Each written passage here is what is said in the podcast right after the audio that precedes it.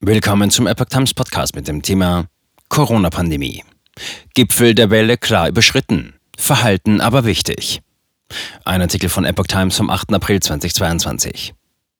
Erst waren es nur Anzeichen, nun ist das RKI sicher. Der Gipfel der Corona-Welle ist überschritten.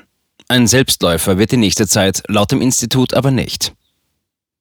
Anhand mehrerer Kriterien sieht das Robert Koch Institut den Höhepunkt der derzeitigen Corona-Welle nun klar als überschritten an. Das geht aus dem RKI-Wochenbericht vom Donnerstagabend hervor, der sich vor allem auf Daten aus der vergangenen Woche bezieht. In der vorigen Ausgabe hatte das RKI es noch als nur wahrscheinlich bezeichnet, dass der Gipfel erreicht oder möglicherweise bereits überschritten sei. Die Gesundheitsexperten sprechen aber immer noch von einem sehr hohen Infektionsdruck. Mehr als eine Million Fälle seien binnen einer Woche gemeldet worden. Die Kapazitäten im Gesundheitssystem, insbesondere im stationären und intensivmedizinischen Bereich, seien durch Personalausfälle nach wie vor hoch belastet. Beschäftigte fehlten wegen Erkrankung oder Quarantäne. Auf Twitter appellierte das RKI, wir tragen Verantwortung für uns und andere. Vom Verhalten hänge der Verlauf der nächsten Wochen sehr stark ab. Geraten wird zum Tragen von Masken und zum Einhalten von Abständen. Man solle Rücksicht auf Risikogruppen nehmen und bei Krankheiten zu Hause bleiben. Anzahl der Tests gesunken.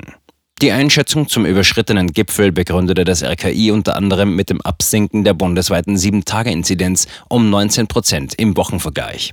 Auch gingen die Zahlen laut Bericht in allen Altersgruppen sowie in fast allen Bundesländern zurück. Zudem sanken die Zahlen der Tests und der geschätzten Arztbesuche.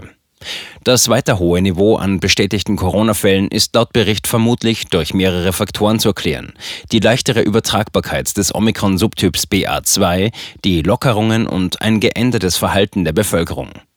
BA2 hatte sich in der vergangenen Woche immer stärker verbreitet und verursachte nach jüngsten verfügbaren Daten bereits vorletzte Woche rund neun von zehn Neuinfektionen. Darauf deutet eine Stichprobe hin. Zeitweise waren im März mehr als 1,5 Millionen erfasste Neuinfektionen wöchentlich gemeldet worden. Zusätzlich vermuteten Experten eine sehr hohe Zahl nicht gemeldeter Fälle, etwa weil nicht immer nach einem positiven Schnelltest eine PCR-Untersuchung gemacht wird.